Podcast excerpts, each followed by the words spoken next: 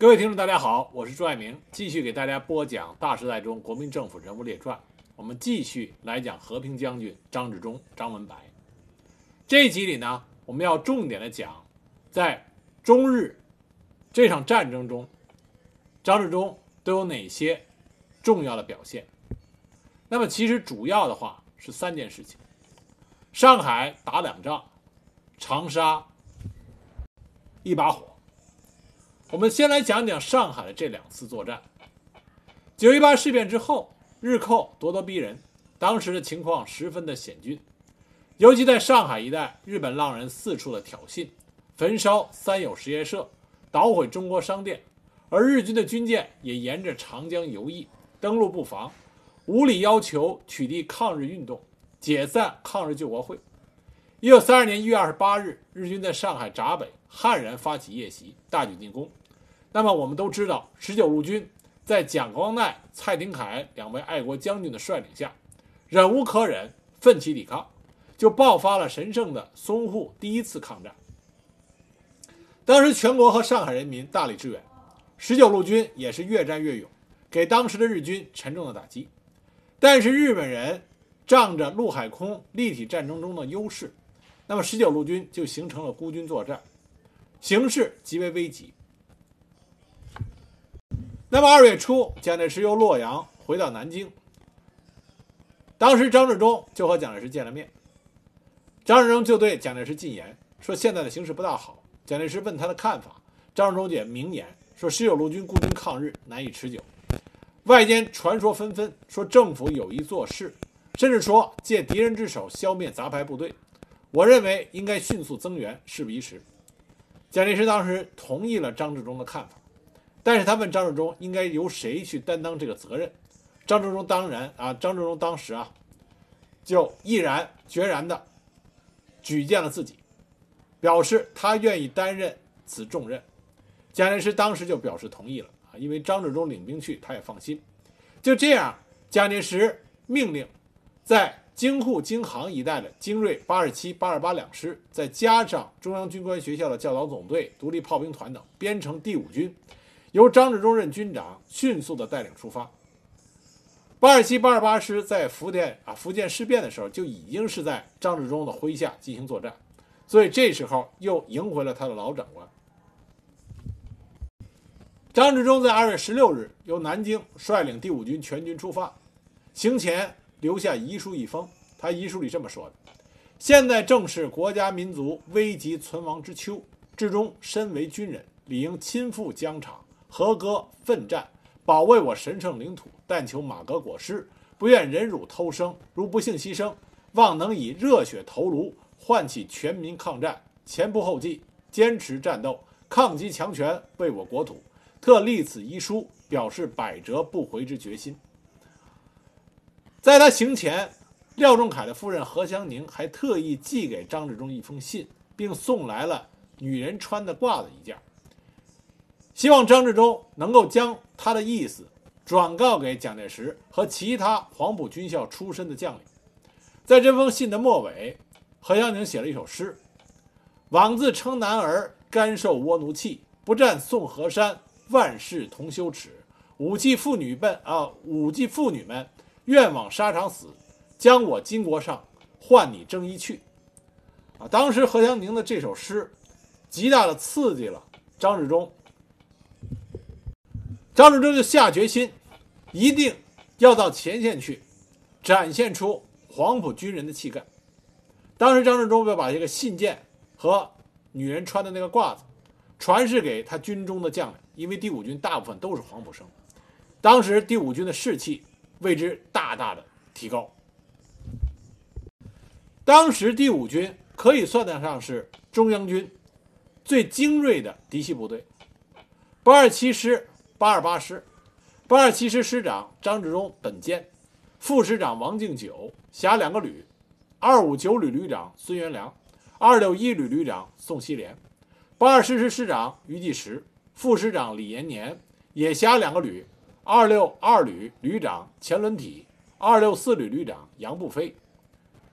中央陆军军官学校教导总队总队长为唐光济。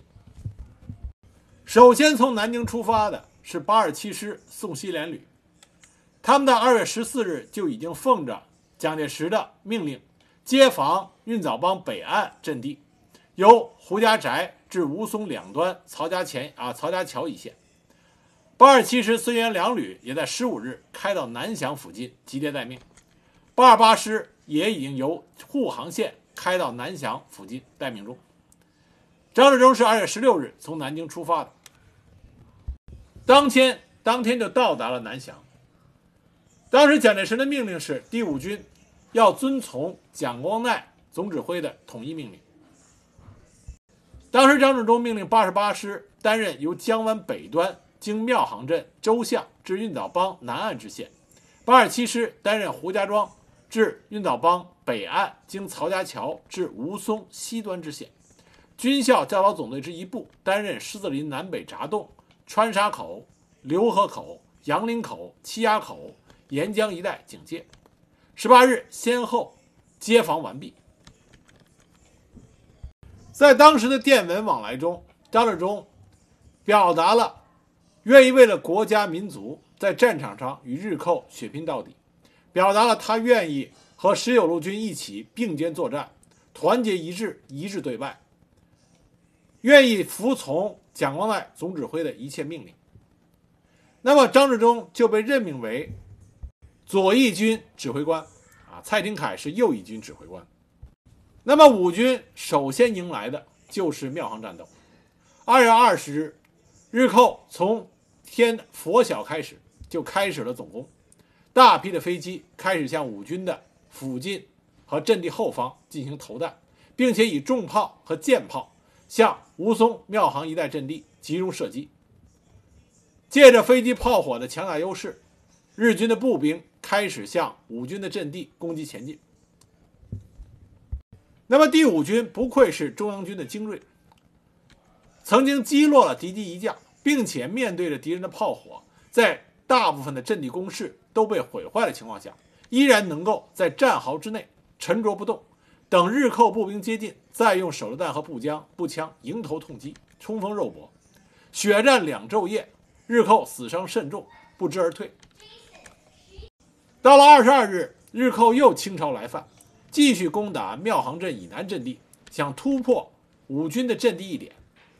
这天上午九点，庙行镇以南八二八师五二七团第三营大小麦家宅阵地，被敌人的强大炮火和飞机轰炸。攻势全部被毁，被敌人突破一段，营长陈振新当场阵亡。张治中立即亲率教导总队赴八二八师指挥策应，并且命令八十七师二五九旅孙元良率部向庙行增援，令守在运枣帮北岸的宋希濂旅长率他的主力由季家桥渡河抄袭敌人的侧背，命令余第十师长率部对被敌突破地区反攻。而十九路军六十一师张延副师长也率兵两团从竹园墩出击，帮助五军夺回阵地。日军在三面夹被夹击的情况下仓皇溃退，仅有一小部残留在金家宅、大小麦家宅一带顽强抵抗。血战到晚上八点半，五军和十九路军联手将日寇包围，完全解决。当时庙行战斗。被中外的报纸一致认为是此次淞沪抗战中国军战绩的最高峰。但是庙行战斗的成功防御，国军这边是付出了血的代价，官长伤亡八九十员，其中包括八二八师二六二旅旅长钱伦体和副旅长陈普民。那么当时二六二旅旅长这个官衔有多么的重要呢？跟他同级的另外两个旅长，一个是孙元良，一个是宋希濂，我们就可以看出来钱伦体他所担任的这个旅长位置有多么的重要，啊，就是这样一个重要位置的国军将领，壮烈殉国，士兵伤亡一千余名。当时张治中在他笔下啊，他写过一本《淞沪抗日作战所得之经验与教训》，他这里边就说过：“以我官兵作战之勇，牺牲之烈。”私书代以不赤滴滴鲜血所写成。庙行战斗之后不久，第五军又迎来了柳河战斗，啊浏河战斗。浏河是在第五军的左侧背，沿江七崖口、杨林口、浏河新镇以及小川沙一带，绵延数十里的沿江警戒线，是由第五军教导总队一营和少数冯庸义勇军担任守备的责任。本来按照南京统帅部的指示，在浏河方向应该早已准备，至少应该配备三个团的兵力。但是因为前线无日不在激烈战斗，各部队的伤亡都很大，兵力上的确是入不敷出。因此，张治中就把原来把守在晕岛帮北岸阵地的八二七师宋希濂旅的两个团调往田湾为预备队，就是准备一旦战事吃紧，前可以策应江湾和庙行，后边可以兼顾。浏河和杨林口。这个时候，日本的白川义则大将率领日日本军队约十万来沪增援，命令日军第十四师团全部驻运输舰中，停泊在崇明岛海面。三月一日拂晓，日寇在江湾庙行一线向第五军开始总攻击。同时，战舰二十余艘，携带无数的民船和马达船，利用烟幕的掩护，以步兵在国军兵力配备单薄的六帮口、杨林口、七崖口登岸，并以舰炮向沿江各口猛烈射击。飞机数十架从吴淞起飞，沿江行动。日寇登陆之后，教导总队的一个连死力搏斗，伤亡殆尽。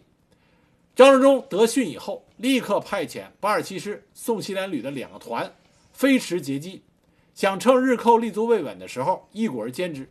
同时报告蒋光鼐，请派兵赴太仓、浏河协助。宋希濂旅奉命之后，就依五二一团和五二二团以及各营的顺序，在午前向浏河输送，但因为只得到了汽车十一辆，每次只能输送一个营。宋希濂率领先头部队五二一团第一营，在正午时分到达浏河。啊，宋希濂作为旅长，以身作则，冲在最前面。那么当时就得到一个紧急的情报，说日寇约一万人，在占领浮桥以后，向着我军阵地急进。教导总队的一营欠刚开始损失殆尽的一个连，正在马桥附近坚强的抗击敌人。那么宋希濂得到这个报告以后，观察形势。他发现欠京是浏河的屏障，位置非常重要，就打算先行将其占领，以掩护他的旅后续部队的展开。他命令五二一团第一营唐德营长率部迅速的向欠京搜索前进。结果和日军不期而遇，于是就展开了坚兵白刃战。到了下午三点左右。五二一团团长刘安琪率领第二营到达浏河，这时候日寇的飞机正集中轰炸浏河车站，输送汽车及其房屋全部被炸毁，同时在途中装运部队的汽车也多被炸坏，使得当时第五军的后续部队不得不徒步前进。而这个时候，在千津营附近的战斗愈演愈烈，空中有日军的飞机低空飞行，投弹如雨，而日军的舰炮也是剧烈的轰鸣。到了四时左右，日寇大部分向宋希濂旅的左翼绕过来，右翼方面教导总队的一营死伤殆尽。那么与日寇正在苦斗的五二一团第一营就处于前左右三面受日寇围攻的紧急状态，死伤巨大。但是全营官兵仍然是沉着应战，几度冲进日军占领了寨子里啊寨子内。与敌人肉搏，但是因为众寡悬殊，不能得手。到了下午六点，五二一团第三营才赶到。宋希濂立刻命令第一营仍在原阵地死力抵抗，阻敌前进，然后命令部队迅速沿着浏河南岸积极布防。等五二二团全部到达以后，再行趁夜大举反击。一直到深夜十一点，五二团徒步行进，路程过远，还没有到达。但即使这样，宋希濂率领了他的占据劣势的部队，死守不退。这个时候的宋希濂是抱定了必死的决心。那么，直到深夜，敌我双方仍然相持于浏河一线。那么同时，八二七师和八二八师的正面，以及右翼十九路军七十八师的正面，都在被优势的敌寇压迫，伤亡甚大。尤其是这天午后三点，七十八师阵线啊，十九路军七十八师阵线被日寇突破，第五军的右翼被日寇包围，预备队也全部用尽，不得已到黄昏时分，退守到水车头、谭家宅、孟家角一线。到了午夜时分，蒋光鼐下命令，命令第五军向后转移阵地，这样攻击欠定营的部队就撤至到太仓占领阵地。五二二团也在挺进的中途得令转向太仓，浏河一带被迫落入到日寇之手。浏河战斗之后，三月一日午后九时，蒋光鼐在南翔总部发下了撤退命令。对第五军的指示是左翼军派一部在胡家庄、杨家行占领收入阵地，主力于本日午后向嘉定、太仓一线撤退，利用嘉定城和太仓城为据点，派出一部于罗店及浏河方向警戒。张治中在得到命令之后，给下属的各师、各旅制定了详细的退后安排啊，撤退安排。各部队得令以后，按照张治中的计划分途撤退，陆续到达了指定地点。那么张治中紧接着下命令，命令各部队在到达地点之后，构筑新的防御战线。那么就在张治中率领部队向新的阵地嘉定太仓前进的时候，又遭遇到一场激烈的战斗。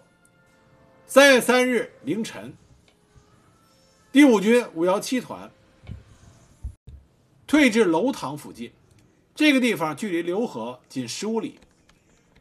五幺七团经过激烈的战斗，尚未得到充分的休整，突然之间就碰到日寇以千余之众自浏河猛扑而来。向着国军的警戒线夜袭，那么三个前哨连奋起抵抗，战斗两个小时，日军越来越多，并且有炮火向我军阵地猛烈射击。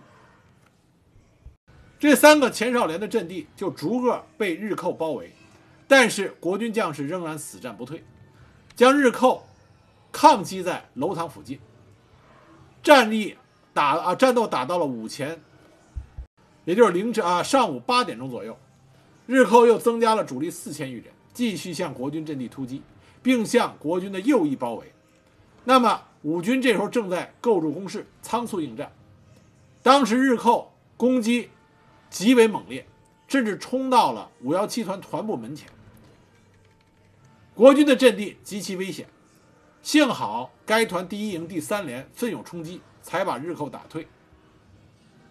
到了十点钟，二五九旅旅长孙元良得到消息，急赴五幺七团团部指示机宜，并且命令坚强抵抗，同时向张治中紧急报告。张治中立刻急令独立旅末团迅速增援，又命令太仓方向宋七连旅掩护二五九旅的左翼，命令嘉定的八二八师余第十师长固守嘉定城，相机策应孙元良旅的右翼。这个时候，日寇已经增至七到八呃七千到八千人。环绕于楼塘一带，国军阵地前面，五幺七团孤军力战，弹药已告罄，在拼死相持。到了中午以后，各点都被突破，五幺七团被困在核心，死伤过半。这个时候援兵还没有到达，而日寇已经突破了楼塘镇，连战各村落的各要点。孙元良在葛龙镇看见形势危急，在下午三点亲自手书了一封信。命令手下的人员赶到第五军军部，向张治中紧急报告。当时孙元良这么写的，很简单。这个信：一，五幺八团已经消耗殆尽；五幺七团现在遭受包围，团长失踪；二，我你在葛龙镇为国殉职；三，前门堂将有危险，请军长迁移。啊，短短的三句话，却显示出孙元良当时愿意为了国家。战死沙场的决心。当时张治中接到这个报告以后，马上打电话给孙元良，告诉他你的援兵马上会到，五幺七团在黄昏时分可以向葛龙镇撤退。下午四时，援兵到达葛龙，部署最后的抵抗线，并且向前线增援。这个时候，五幺七团的战况越加的不利。朱家朱家桥左翼已经被日寇突破，张世熙团长在战斗的最后关头，率所部官兵向前冲击，并且鼓励以必死的决心展现中国军人的英勇。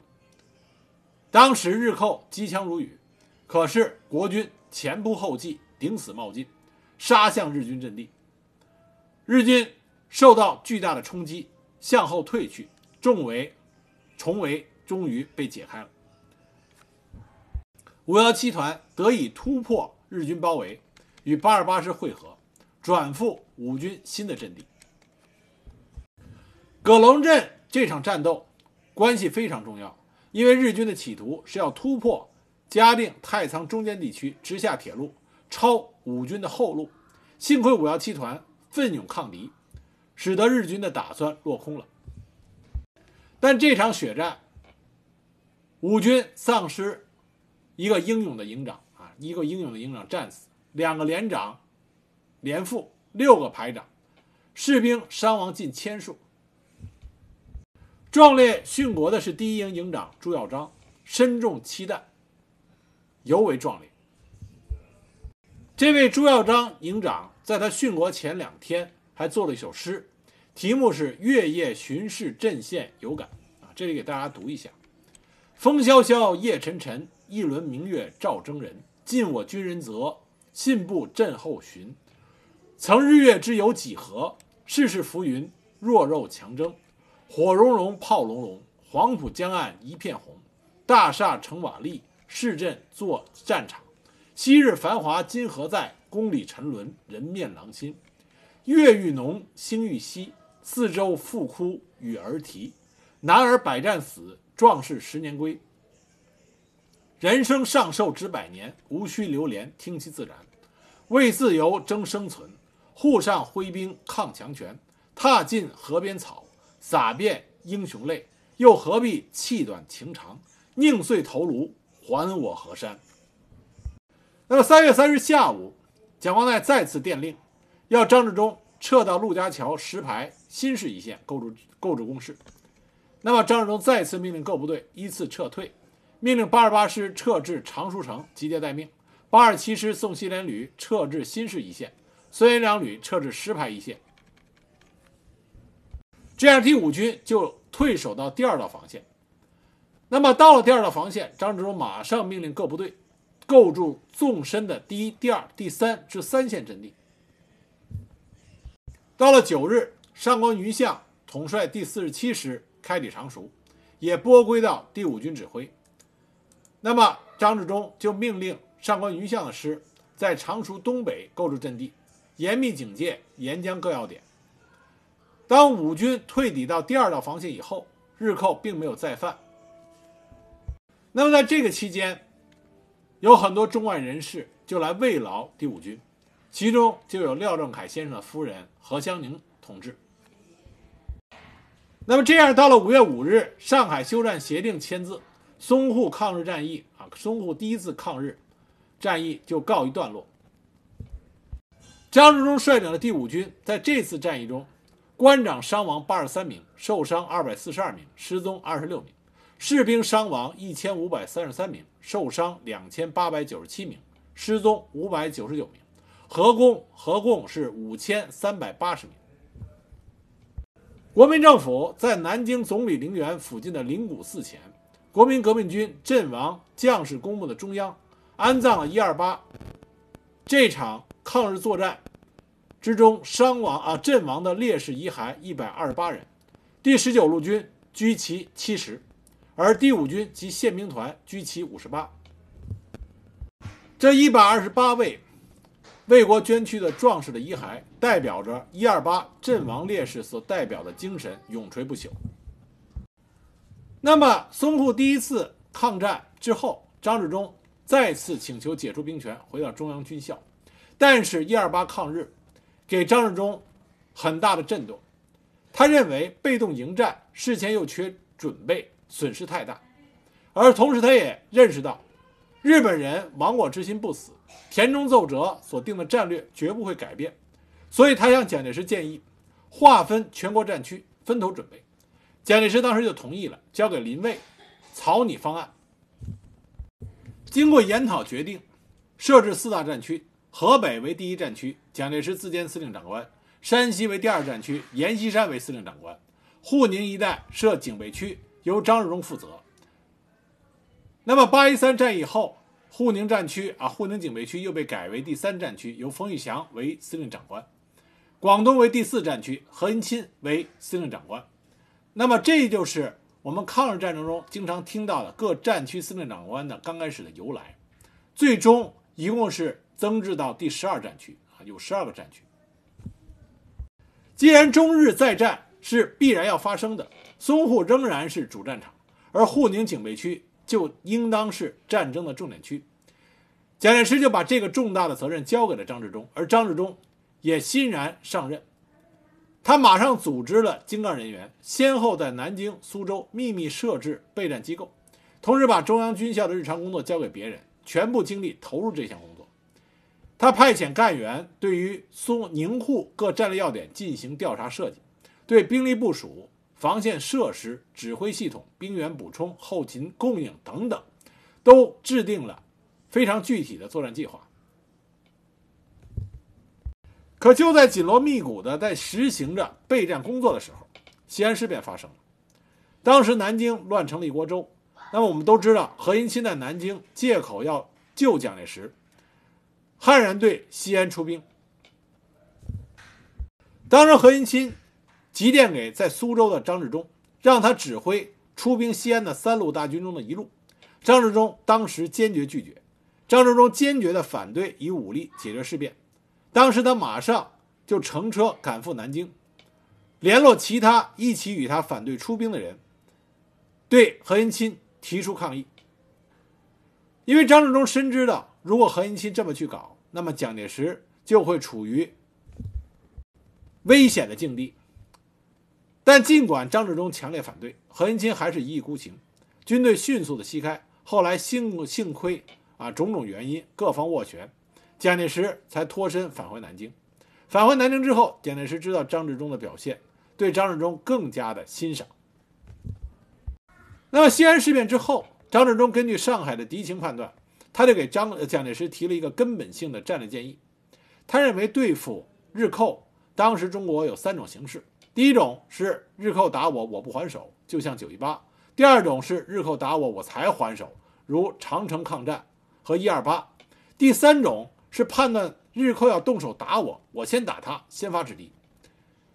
那么，张治中认为，根据之前的经验教训，应该采取第三种方式。他希望蒋介石能够做出决定。那么，蒋介石当时也批示了，应由我先发制人，但时机应待命令。在卢沟桥事变发生之后，上海方面得到情报，知道日寇在各个哨所增加兵力，在屋顶架设高射炮，各据点构筑工事，也就是说，日军要在上海动手。张治中判断日寇即将动手，就在八月十一日下达命令，各军师立即向上海预定防区进驻，在十二日清晨全部进入上海。当时张之中的部署是在十三日拂晓全面出击，要先下手为强。这里我们要强调一下啊，八幺三抗战实际上八月十一日，张治中已经率领八二七和八二八师进入上海，而且还有一个很有意思的事情，就是八十七师和八二八师进入上海以后，他们占领阵地，其中有些工事是谁建的呢？有一些上海城市里的工事是由杜月笙命令手下人构筑的。杜月笙早早的就把上海市区的一些房屋做成了防御工事，打开了枪口，清扫了射箭，构成了街市的街市战的阵地。我们很多人都知道，八幺三淞沪抗战打的规模是非常大的，国军中央军的精锐部队基本上都到了上海。那为什么会把仗打得这么大呢？因为当时不仅是蒋介石，而且当时德国军事顾问团团长法卡豪森都坚信上海上海必须固守，华北无险可守，日本的机械化部队可以横行无阻，但是上海的街道和水道适合于中国轻武装部队作战，所以当时给的命令是固守上海。而当时张治中所指挥的八二七、八二八师也是他的老部下，啊，这个时候王敬久和孙元良已都都升职为师长，所以说张治中决定在上海和日寇再次进行血战。啊，本来张治中呢按照原定的计划，他想对日先进行攻击，结果因为当时英美驻华使节正在调停，蒋介石为了顾及国际视听。就下令给张治中，让他暂停攻啊，暂停攻势。当时命令是说：悉等候命令，并需避免小部队之冲突为要。这样，张治中想先发制人的这个企图就没有成功。在八月十二日，中国海军已经完成了对江阴水道的阻塞作业，共沉大小船只三十五艘，而王定久的八十七师已经抵达虬江码头。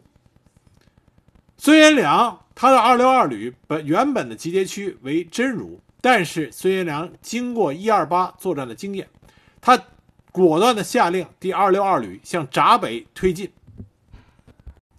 八月十三日这一天上午九时，日军先以坦克车一辆掩护四五人试探进击闸北，国军予以还击，双方面枪声大作。但是到了十一点，稍稍平息了交火。稍后，日军再次炮击，然后进攻。那么这个时候，张治中、张治中率领他麾下的部队，八二八师、八二七师都已经进至到上海市区，所以立即开始反击。淞沪抗战正式爆发。淞沪抗战爆发之后，淞京沪警备部队被改编为第九集团军，张治中任总司令，下辖八二七师和八二八师。八二七师、八二八师是当时中央军。全部得械师，啊，所以是精锐中的精锐，就跟日军展开了上海的巷战。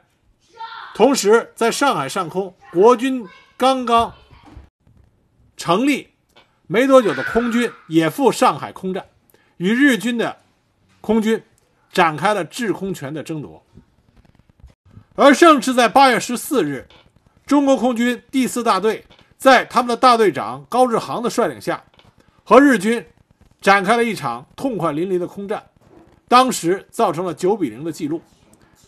后来，宋美龄提议就将八月十四号这一天定为中国空军节。在中国空军的胜利的同时，蒋介石也发动了总攻击令，命令八二八师和八二七师夺回八月十三日被日军攻击占领的迟滞大学、五洲公墓、庐江大学、啊沪江大学和八字桥等市区据点。并向日军的阵地沙场进攻。在这场血战中，八二八师第二六四旅旅长黄梅兴在战斗过程中被迫击炮击中身亡，而八二八师进攻的是虹口的日本陆海军陆战队司令部。八幺三淞沪抗战刚开始的时候，对国军的形势还是不错的。八月十五、十六号两天，中国空军在上海上空进展了雄风。八月十五日，在蒋介石的日记中曾经写过：“倭寇空军技术之劣，于此可以寒其胆矣。”在相对于国军比较有利的情势下，国民政府下达总动员令，护航为第三战区，作战方针啊，我们注意这个时候的作战方针是这么写的：战区以巩固首都及保有经济策源地之目的，迅速围歼上海附近之敌。并打破其沿海沿江登陆之企图。然后，国军由陈诚率大军增援，参战部队达到五十余个师。但日本人这个时候并没有示弱，日本近卫内阁也召开了临时内阁会议，决定对中国采取断然措施。日军也向上海增援了三十万以上的部队，以甲种师团第三师团和第十一师团为基干，编组了上海派遣军。松井石根、松井石根大将为司令官。八月十五日到十八日，八二七师、八二八师以及上海警察保安队在张治中的指挥下进攻上海市区的日军，双方面都是伤亡惨重。八月十七日，国军精锐第三十六师在宋希濂的率领下到达了南翔。八月十八日，日军第三、第十一师团完成了临时动员，开始集结于马鞍群岛。如果这个时候国军能够趁着日军的主力还没有到达上海，能够取得对上海日军比较大的优势，甚至说将上海的日军逐出上海市区的话，那么对国军当时的态势就会产生一种比较有利的局面。可恰恰在这个时候，国军再次停止了进攻，因为英美法德意五国向中国提议，中日双方由上海撤兵，划上海为中立区。那么既然要跟日本商量，国军的进攻再次被停止。但是日方表达了拒绝。蒋介石这个时候派陈诚与熊式辉视察上海的战况，同时蒋介石也下令陈诚为第三战区前敌总指挥，这引来了张治中当时的不满。张治中跟陈诚一直不太对付，那么张治中当时就说：“说陈思修资格太浅，怎能指挥我？”那么两个人的上直接上属啊，直接的直属上司是冯玉祥。冯玉祥根本没有办法去调和陈诚和张治中，因为这两个人根根本不听他的。陈诚跟熊式辉两个人视察上海，熊式辉在回来以后的汇报，他认为上海不易打，但是陈诚认为上海应该打。陈诚的观点是，华北战事正是危急时刻，华北战事扩大已经无可避免。如果日寇在华北得势，将依据他的快速装备，沿平汉铁路南下直扑武汉，与我方不利。不如扩大淞沪战事来牵制他。蒋介石当时对陈诚的分析很赞同，所以决定一定打。那么陈诚说：“既然要打，就往大里打，往上海增兵。”八月二十一日，日军日久米师团抵达吴淞口，那么日军的军舰开始猛攻狮子林、运枣帮、浏河、杨林口。很快，形势就比较危急了。到了八月二十二日的晚上。松井石根率领第三、第十一师团以及第十三和第十六师团各一部，同时登陆吴淞、川沙，进攻宝山、罗店、浏河一线。这个时候，对于国军来说，已经是最后的机会了。当天晚上，国军打算对日军实施全线的反攻，想从惠山码头突破，但是因为攻击过早，各部配合出现了种种不当。这就使得宋希濂的第三十六师在攻击过程中陷入被动。后来陈诚就总结，他说：“我军以五师之众对数千的敌陆战队实施攻击，竟未能奏功，实在是当时部署种种不当的缘故。”那么这个责任在谁身上呢？那么后来的国民政府就说这个责任是在当时前线的最高指挥官张治中的身上。那么日军陆战队陆上之敌没有办法肃清。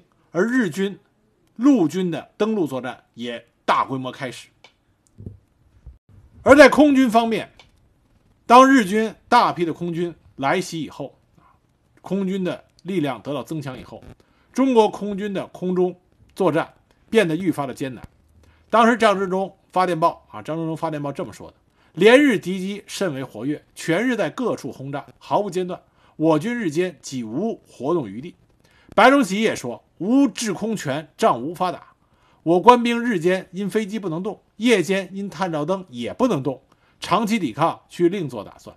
要这个时候，局面已经开始向对国军不利，迅速的恶化了。随着日军在各个点、各个登陆点开始强行登陆，国军力所不支。到了八月三十一日，蒋介石在他的日记里写道：“我军转入被动地位。”九月一日，吴淞失陷。紧接着，九月一日到九月七日，吴淞、狮子林、宝山相继失守。值得一提的是，宝山守军第五八三团第三营营长姚子清率领全营，除一人翻墙逃出以外，守军全数阵亡。虽然国军的英勇战斗没有挡住日军的登陆作战，但是也让日军极为的震撼。当时日军西村敏雄少佐在视察完上海战况的时候，他回报里这么写的：中国军的抵抗确实顽强，无论被包围或被炮轰，均绝对不后退。派遣军之临时动员，以军舰运输，而后续部队跟不上，使两师团陷入苦战。到了九月十五日，国军的防线从江边移开，逐渐撤出日本海军的火力圈，向后退却，继续与日军进行激烈的防御作战。那么到了九月二十三日，张治中辞去了前线职务，转调中国大本营管理部部长。他的这个辞职，实际上是因为这个时候国军已经失去了在淞沪战场扭转战局的机会，丢掉上海只是一个时间的问题了。那么张治中作为最先在上海进入作战的最高军事长官，他承担了一定的职责，所以辞去了前线职务，退出了淞沪战场。但不管从军事上如何评价张治中的两次淞沪作战，但是他能够在国家危难之际、民族需要他的时候，从军校挺身而出，率领国军的英勇部队，在上海与日寇连番血战，这种精神是值得我们赞扬和钦佩的。那么离开淞沪战场之后，张治中回后方休整了仅一个月。蒋介石就派他充任大本营管理部部长，后来又被派为湖南省主席。因为蒋介石他的着眼点是抗战必然成为持久战，日军将沿长江而上，湖南将成为后方的重镇，非是有分量、他能够信任的干员，他才能放心担此重任。那么张治中自然就是合适的人选。但恰恰是在湖南主席的任上，张治中。经历他人生中最大的污点，也是他一直抱憾终生的事情，这就是长沙大火。那么明天呢，我给大家继续讲这场长沙大火到底是怎么发生的，而张治中应该担负什么样的责任，一在长沙大火之后，周恩来如何再次给张治中这位老朋友带来了关怀和慰问。